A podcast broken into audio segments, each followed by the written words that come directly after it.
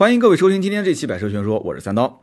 今天这期节目呢，跟大家聊一聊关于高田气囊破产的这个事情。节目的前半部分，我觉得啊，我说的还是比较有用的，但是可能有的人觉得有些跑题，所以呢，我建议大家如果感兴趣呢，就接着往下听；如果不感兴趣呢，就只想听福田破产这个事件本身以及啊三刀的一些看法的话，你就跳到大概在十四分钟到十五分钟这个位置，你从这个地方开始听。那么很多人觉得说这个高田气囊是什么，我都不知道。你跟我聊破产，它跟我有什么关系呢？啊，的确，气囊这个事情呢，按道理讲，跟大多数的老百姓应该讲距离还是比较远的。那么很多人一辈子是不想看到自己的车上这个气囊是长什么样的。但是买车之前啊，如果这辆车没有配备，比较多的安全气囊，你可能会作为一个是否购买筛选的条件之一。这个我相信很多人都会这么认为。同样的两辆车价格差不多啊，那个车配个八气囊，这个车配六气囊，哎，你就会讲了，你说对啊，就就那个车性价比比这个车高啊，就同样配置的情况下，人家比你多两个气囊。这个气囊原理是很简单，就炸出来之后，对吧？给你做一个缓冲。但这个气囊这个企业到底门槛有多高？这家叫做高田气囊的公司又是怎么？最终啊，这车这个公司是一九三三年啊，如果我资料查的没错的话，一九三三年建立到现在，也再熬个几十年，也也差不多是一家百年企业了。那么这家企业怎么就突然之间说倒就倒了呢？啊，这个呢，就就就跟大众的这个赔偿事件是一样的，大众这个排气门，但是人家有钱啊，对吧？人家赔那个几千万、几百万、几十个亿、几百个亿，那无所谓。但是这个公司不行啊！这公司虽然说这个整个的业务量也很大，整个的这个经营的额度也很大，但是这一笔赔偿结束之后呢，这家公司就开始就就涉及到这个资金链就断了，他就需要去啊把它卖掉啊，换更多的钱去拯救这个品牌。那么这个一会儿后面说啊，就中国人也挺长脸的啊，据说是一家中国企业最后是做了接盘侠。那么我们就回过头来说一说这个企业本身它是怎么倒掉的啊，而且中间我会涉及到讲很多关于气囊的相关的知识点，同时我给大家讲两个故事，介绍一本日本的漫画给大家看啊，这但是这个漫画比较难找，我也是找了很久才也没找全。这个漫画的名字叫做《岛根座》啊，为什么会讲到这个关于岛根座的这个漫画呢？我估计有的人应该看过，但是应该还是比较少比较少的人看过。岛呢就是小岛的岛。耕呢，就是耕耕耕耘的耕，耕作的耕；作呢，就作业的作。岛根作这部漫画真的就是今天在讲这个关于高田七郎之前啊，我一定要着重跟大家推荐这本这本漫画。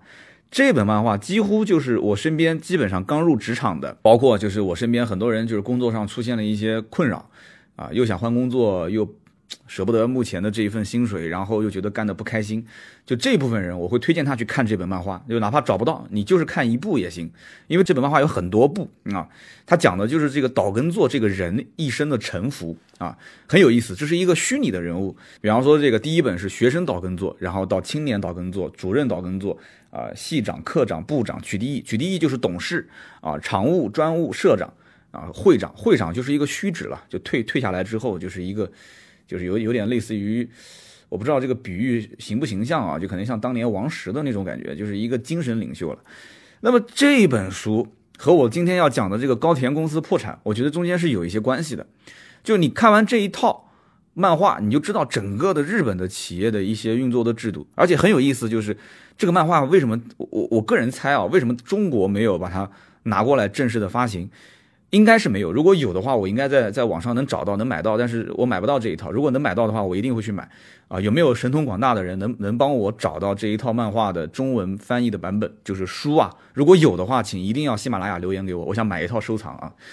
因为这个里面其中有一部叫《取缔役岛根作》，就这一部里面。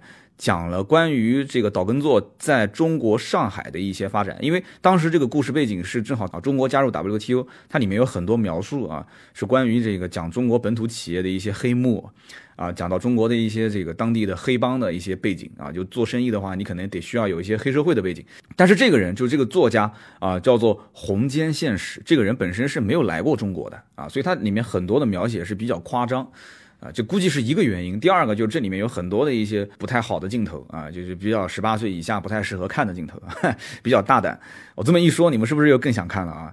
就这么这么一本漫画，我觉得了解了这一本漫画里面关于日本的一些企业，一个在日本工作的青年人怎么是一步一步走上一个大企业的这个最高层的管理岗位，你就会知道整个的整个的这个日本的企业的它的运作，包括你你去了解就是这个高田七郎最后破产的一些原因啊。你就会就就觉得说这个是顺理成章的，就这种企业在日本被淘汰是很正常的，啊，或者说在在整个的世界范围内啊，就这种企业被淘汰掉，它是很正常的一件事情。就无论你做的有多大，然后呢，我还想再推荐你们看一样呃视频的系列，就是它是一部片子，但是这一个系列的视频，我觉得我都推荐你们看，就是关于 NHK，我估计很多人应该看过日本的 NHK NHK，但是在中国呢，它是有一家。就专门做字幕的，叫道兰，道可道的那个道啊，就是那个就是道路的道，就是这个道，道兰，道兰字幕组去翻译的。NHK 是日本放送协会。那么你在百度上搜 NHK 纪录片，你可以找到非常多的。就我经常出差在路上，就喜欢下一些这个 NHK 的纪录片去看。而且我个人认为，是我看过就这么多的纪录片当中，就是这一家做的应该算一个是真实，而且每一个点都是我想知道的，我想看的，也很客观，相对来讲很客观。那么这家公司就有一部片子叫做《日本企业长盛不衰的秘密》，啊，这不是为了夸张的去夸大他们日本的企业有多牛叉，不是的。我觉得讲述的那个故事啊很客观，讲了三家企业，非常非常有意思，就叫做《日本企业长盛不衰的秘密》。这个强烈推荐大家去看。就是我讲其中的一点啊，就是为今天讲这个高田七郎的事件做一个小铺垫，因为大家喜欢听故事嘛。就是讲到日本的。百年以上的企业有多少家？大家猜一猜，日本百年以上的企业有多少家？有人讲说这个估计有个一百，就日本这么小一个岛国，一百家、两百家吧，五十家、三十家。告诉你，听好了，坐稳了啊，千万别从椅子上掉下来。日本百年以上的企业不完全统计，两点一万家，没听错啊，两点一万家。两百年以上的企业有多少家啊？这就没多少了。两百年以上的企业没多少啊，三千两百一十四家。啊，当然了，这个数字可能有点不太准。现在因为也过了很多年，在坐稳了啊，这还不是最关键的，最关键的是在日本，千年以上的企业有七家。有人讲说千年以上，你是在跟我开玩笑吗？千年、一千年以上，没有跟你开玩笑。其实最早有一家公司，也是当时这个纪录片跟踪采访的一家，这个这个也不能算是企业了。我个人感觉更像是一个作坊，小作坊，叫做寺庙建筑企业金刚组。金刚组这家公司啊，或者说是企业，成立于什么地方？成立于什么年代？成立于飞鸟时代。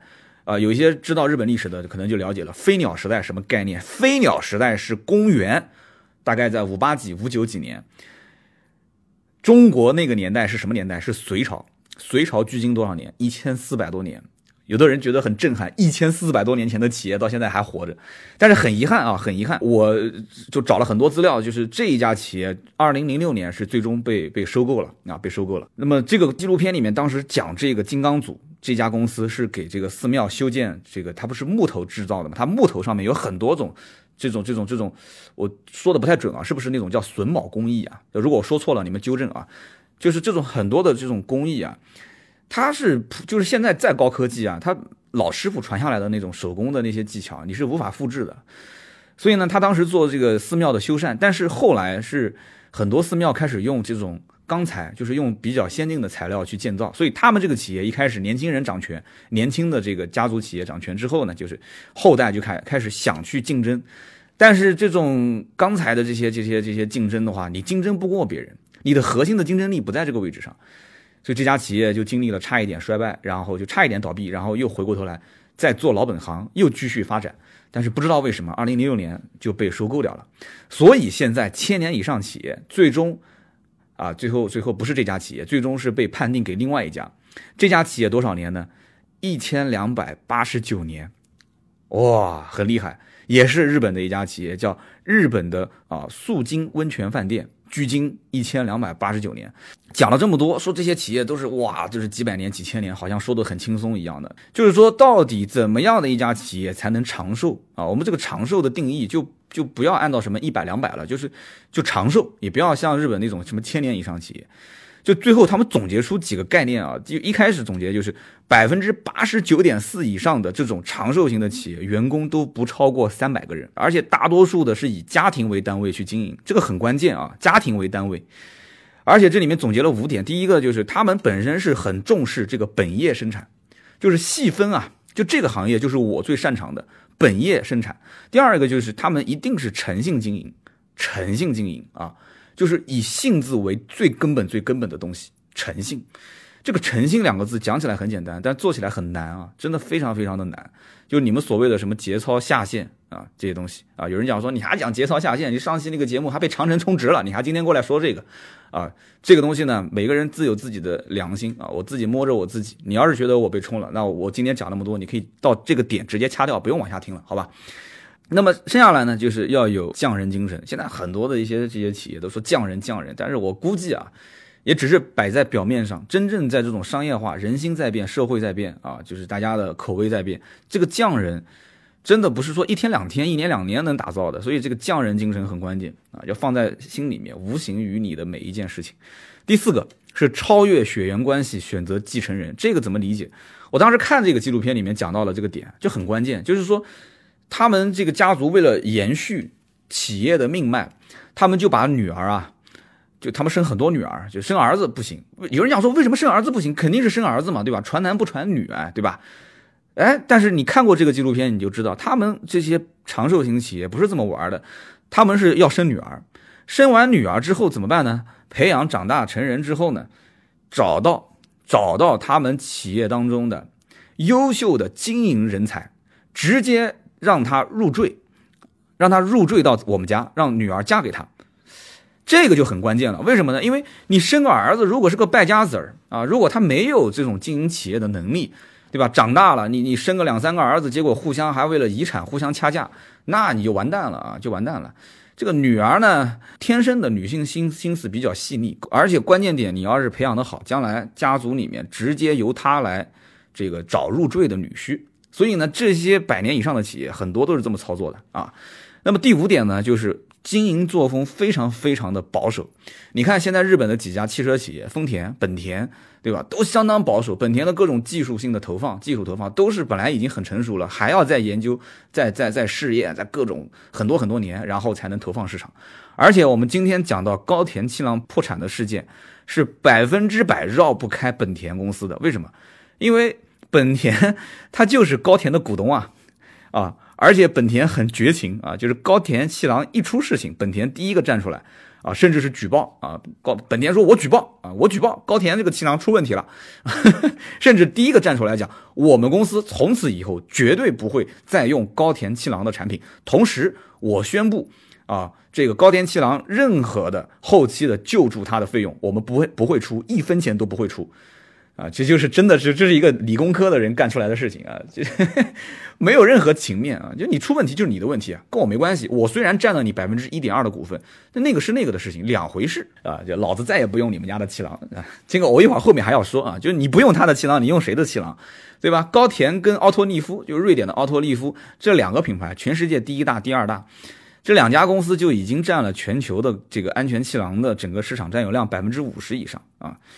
所以呢，我刚刚讲的这个百年企业，这种长寿型企业，我最后总结几句话啊，就是说这种企业其实讲到底就是无论外界如何变，因为你就像我们这种媒体型的行业，媒体型的行业也是一样的，以前是从电视、从报纸、从电台，然后到互联网的这种传统 PC 型的网站，然后再到手机的移动端，然后现在又变成了直播、音频、视频各种互动，就无论外面怎么变，人心不管怎么变，对吧？以前的人心很淳朴的。啊，看什么新闻？看山就是山。现在已经到了大家认为看山不是山。你说的这个东西，哎，我要想你是不是被充值了？你说这件事情，哎，我要想你这个是不是有意去骂他？你是帮你的竞争对手啊？是被竞争对手充值去骂这个人的？就是人心一直在变啊，外界的很多的，就是一些事物，它也是在变。那么一家企业如果想长寿，如何把这些变化吸收进来，形成一股力量？就是你不要变成很负面的。然后觉得，哎呀，他们也在变，我怎么去迎合他？哎呀，人心也在变，我怎么去抓住人心？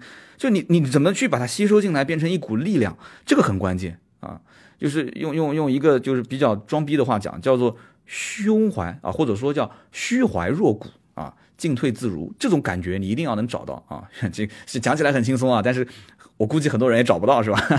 就这一点我还挺好，我心态比较好，就这一点一定要保持下去啊。但是这个我们刚刚本身讲的这个词本身就来自于老子嘛，对吧？《道德经》啊，叫做敦兮其若朴啊，旷兮其若谷。啊，有人讲说刀哥你这还挺有文化，不不不，其实我没文化啊，真的，我这文化水平你们平时听我节目就能听出来了，啊，就是说没有文化的人总总归是希望就是给别人感觉肚子里面有点墨水啊。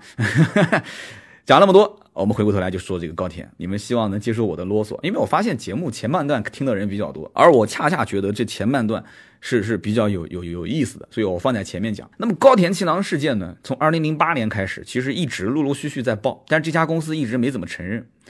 那么二零一七年，就是今年二月份，这家公司最终正式的是在这个法庭上承认了，说啊，我认罪。说我呢承认我隐瞒了，就是在生产安全气囊的这个气体发生器的过程中，它有可能会发生爆炸，而且爆炸的时候会喷出这个滚烫的金属碎片，这个是很关键的。突然炸开一个气囊那一瞬间，一个金属碎片直接把脖子给抹了，啊，这这这个这个是很恐怖的一件事情。所以有人就把这个安全气囊事件、高田气囊事件就直接定义为叫。自杀气囊，自杀气囊，你想想看，一家企业的气囊被定义成自杀气囊，你还敢用吗？啊，肯定不敢用。那么，二零零九年的五月十六号，美国的一个女孩叫艾希利帕海姆，这个女孩在开车的过程当中接弟弟放学，她和另外一辆车相撞，然后气囊直接炸开，这个时候就有一个金属片直接划破了颈动脉，啊，颈动脉直接就死亡了。啊，二零一零年的时候。啊，一个叫克里斯蒂的一个一个一个一个人开了一辆本田思域，在等红灯的时候，没有任何碰撞啊，就把我看这个事件的描述是没有任何碰撞，前气囊突然炸开，炸开之后呢，也是弹出了一个金属的这个小片片状的物体啊，直接割了脖子啊，切断了这个颈动脉。这个事件甚至当时被当成一起谋杀啊，谋杀，因为警察也会认为就是安全气囊炸开来，这脖子怎么会被抹掉呢？当时最后查出来说，是因为气囊里面弹出了一个金属碎片。这个安全气囊本身是一个门槛非常高的行业，因为涉及到安全嘛。你说你安全，最后变成不安全，甚至还存在隐患，这就很麻烦了。而这个企业从零八年，而且零八年最早爆出来这家企业就是安全气囊有问题，就是本田。本田是当时第一个站出来说，说我认为安全气囊他们家的有缺陷。但是呢，陆陆续续才有这个这个就是丰田啊。啊，包括日产啊，包括马自达，甚至大众、宝马啊，克莱斯勒、福特，就是他们陆陆续续才跟进宣布说，我们也开始召回啊，我们开始召回。每家企业召回都会涉及到自己要赔偿很多的钱啊，要搭进去很多的钱，这个已经是就上亿了，几十亿、上百亿了，这就不不能再算啊。每家企业都要损失很多。最后呢，包括什么三菱啊这些，就奥迪这些，就全部就全部都爆出来之后，高田。自己算了一笔账，就是包括最后在二零一七年法庭上承认说，我我承认我认罪，那就要接受罚款，就这些费用加起来，最终导致这家公司就破产了。而且有一个问题点就是，你可以看得见，就是本田对这些公司当时的这个立场，那第一个站出来举报，同时他一看这公司不行了，立马就就是各种划清关系、撇清关系。这这挺有意思的。那么还有就是关键点，就是日本当时很多，就据说是占整个日本的这个安全气囊市场很很大的一个份额。就日本的这些企业，这家公司如果倒了，他用哪个用哪个品牌呢？用谁呢？安全气囊这个行业本身，我刚刚前面也说门槛比较高，也只有那么几家公司在做。那么这些安全气囊的公司，哪家会接盘去去做？就是之前的，就是接他们之前那些零部件的，就是供应体系。就像我们之前了解到，前段时间不是出了一个新闻嘛，说宝马的工厂，啊，有博士提供给他这个应该是个转向机构吧，然后博士公司的上游就是一家意大利的企业，结果呢这个产能没跟上，结果宝马的这个工厂直接停产了一天还是两天啊，就损失惨重啊！你想这个一个一个宝马的工厂直接停产，就是因为博士公司没供上零部件，那，博士公司后来为了表示表示这。不是太不太好意思，就直接把那家意大利公司给收购了。我这个很强悍啊，直接收购了，老子有钱，你以后就收购啊，我直接控制你的这个这个生产时间点，这很厉害啊。那宝马也没有追究嘛，毕竟是合作那么多年的一个一个老朋友了。就所以这个公司，你想全球第二大的安全气囊的生产企业，它现在这个市场空出来了，空出来给谁？这里面就要分析一下了，不用高田气囊用谁的？日本当地的有大赛路，包括有丰田合成啊。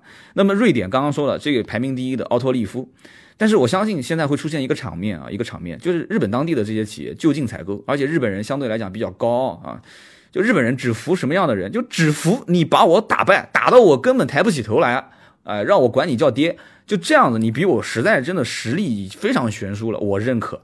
啊，我可以正眼看你，但是你比我弱，我根本就不会鸟你啊，就是这种样子。就瑞典的奥托利夫这么强，日本人是不是会认可？这个这个我不太清楚啊。但我现在发现有些品牌已经开始用奥托利夫，然后丰田合成、大赛路这两个现在是日本很多车开始主要要用的啊。丰田合成也不是说只给丰田自己供啊，它也可以给其他品牌。然后还有美国的 T R W 啊，这个现在也有一些在用。那么安全气囊本身它的这个结构说起来不复杂，它就是传感器。气体发生器、点火器、气囊，还有以及这个控制单元，就 ECU，就这一套。但这个里面有个最核心的点，它有点跟这个自动变速箱有点像。因为我们的节目当中有很多是汽车的这个工程师、厂家工程师说的不对的地方啊，请一定要在我的评论里面给我指出啊，因为毕竟我不是汽车科班出身啊，班门弄斧了。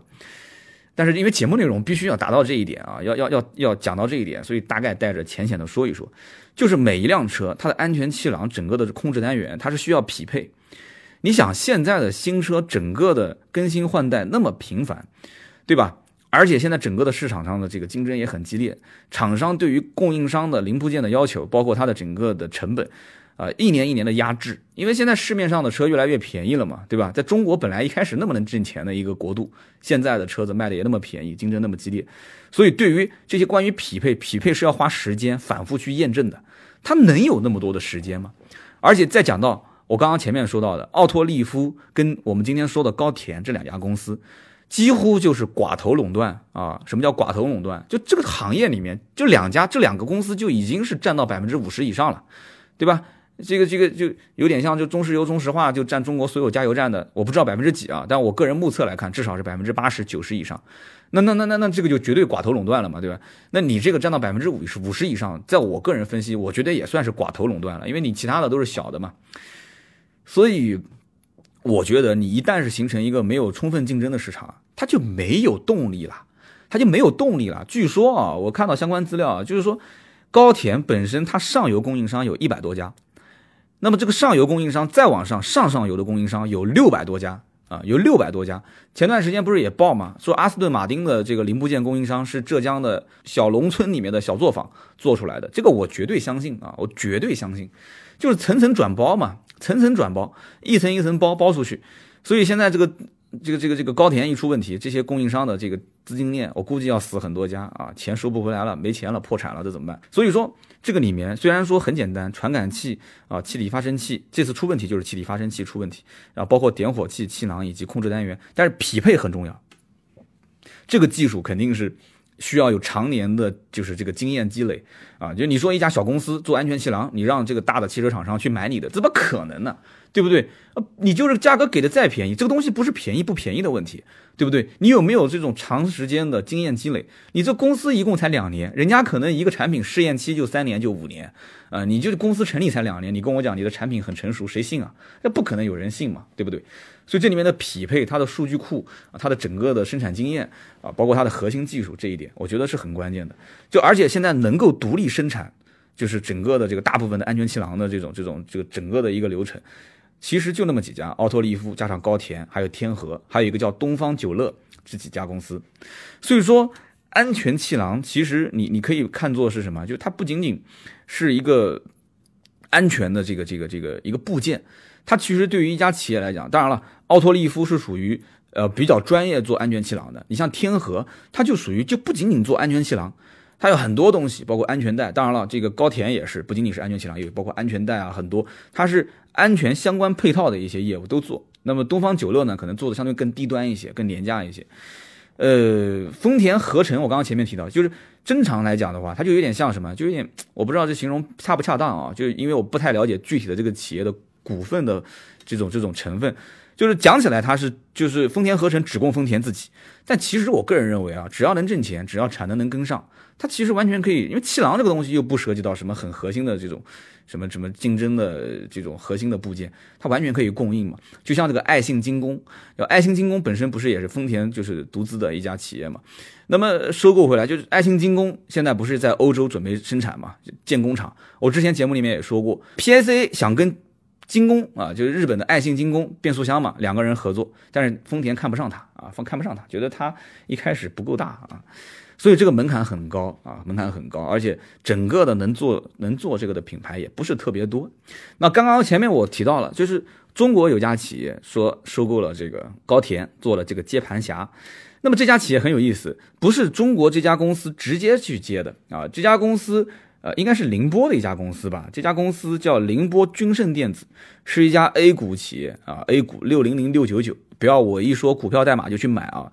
这个被炒的话题早就已经被炒完了，哈，你现在去买已经没有用了。就宁波君盛电子当年收了一家美国的公司叫 KSS，我刚刚前面也提到过了，就是几家做安全设备的大公司，KSS，KSS 也是其中一家。KSS 最核心的业务其实是这个主动安全。主动安全，它和那个以色列的 Mobileye，我之前跟大家也聊过这家公司。Mobileye 是跟特斯拉非常密切的合作，而且 Mobileye 在国内开展业务的时候，我我曾经还见过他们的高管，非常厉害的一家公司，掌握真的是叫 ADAS，就很多车上的这一套驾驶员主动安全系统最高精尖的那一些设备，其实就是以色列的 Mobileye，因为以色列本身就是像这种 Mobileye 公公司啊，也涉及到一些军用啊，军用民用其实很多是不分的。所以 KSS 跟 Mobile 很多技术方面是有合作的，而且很厉害。中国人真的是长脸了，宁波君盛是把 KSS 直接收购，收购完之后用 KSS 直接去收了高田啊。所以讲白了，高田其实你把它看作是我们中国人控的一家公司也可以理解。但是我个人认为啊，我个人认为这个宁，因为浙江人特别会做生意，我觉得宁波的这家公司啊，或者说 KSS 去收购高田本身并不是。真的想救他，说花大笔的银子、大笔的钱去投入救活这家公司，然后把高田再重振旗鼓。我个人认为啊，他不是这么回事，他其实更多的是什么？炒个话题啊，他是一个资本运作，他去做二级市场的套现啊。因为这一波做下来的话，很多受益的还是他自己的一些相关的这种就是证券、股票、资本市场的一些事情。所以，我我不觉得他是真的想去救高田。我觉得 KSS 跟高田合并的意义不是特别大。反正我觉得不是特别大，我觉得应该是奥托利夫去把它给吃了。但是，一家瑞典的，就当年死对头去去并这个高田，我看可能性也不是特别大。所以，这个只是我自己的分析啊，呃，只是我自己的一些判断。那么，生命到底值多少钱啊？这些肯定是涉及到赔偿的嘛。所以这就说到我之前讲的这个福特的平拖车事件。今天呢，我也不想再细讲这个平拖车的这个事件，因为老罗逻辑思维曾经说过啊，算过一笔账。我曾经节目里面也是非常细致的去算过一笔账。平拖车大家应该能搜到啊，就是生命值多少钱，或者说你大家在我的节目里面搜一下平，呃平安的平托托付的托。平拖车，看能不能搜得到。如果不行的话，改天我再做一期周末的语音，把这个平拖车事件讲给大家听，然后大家可以看一下相关的文章。那么节目最后呢，说一说，就是最近一段时间手上拿了一辆斯柯达的柯迪亚克。呃，我在出差之前呢，发了几条微博，而且那几天时间我一直在开，平时出门上下班，包括出去办事情都在开这个车，也发了一些跟大家分享的这个微博的图文。那么很多人也在问我说。呃，这个车呢，二点零 T 跟一点八 T 的这个发动机变速箱用的是不是一样的？呃，动力怎么样？因为一点八 T 我之前试驾也是开了很长的一段路程。那么现在手上拿的是二点零 T，动力到底够不够用？有没有这个涡轮迟滞？有没有顿挫？啊，油耗怎么样？就大家有一堆问题。很明显，其实我能看得出，问这个问题的人都是想买的啊，或者说至少是把斯柯迪亚克啊，斯柯达柯迪亚克是当做就是备选车型之一。我谈谈我的看法。首先，其实你要如果拿柯迪亚克现在目前的这个车的造型，跟之前的他们家的 SUV 就是这个野地去对比的话，那我觉得就就真的是这个郭德纲跟林志颖之间的区别。就是我觉得这这个车是林志颖啊，就是这整个造型已经是脱胎换骨了。就现在开几天啊，我还没什么感觉。等开到月底的时候，我估计找到感觉的时候，我找到了一些想买它的理由，可能甚至于我有一天我会回归到再去换 SUV。因为我一直对 SUV 的感觉是什么？就是说 SUV 七座是伪需求，而且后排就特别是第二排的后排的这个空间啊，一般都不是特别的宽敞。我是以什么级别为宽敞呢？因为你这个车既然定价是二十来万，那我就以 B 级车。因为 B 级车的定价基本都是二十来万嘛，就我以 B 级车，以雅阁、天籁、凯美瑞、帕萨特，就这个级别的空间，我认为我花了二十多万，那我对空间是有要求的。我认为你你你 SUV 你要能达到这样的一个标准，定价又差不多，那我可以认可。我一开始是不认可的，后来我看了一下柯迪亚克的这个车的后排空间，我网上有有照片，大家能看到，这个是绝对是不吹不黑啊。这后排空间基本上是跟一辆 B 级车的后排空间是差不多了啊，就你前排正常前排调正常位置。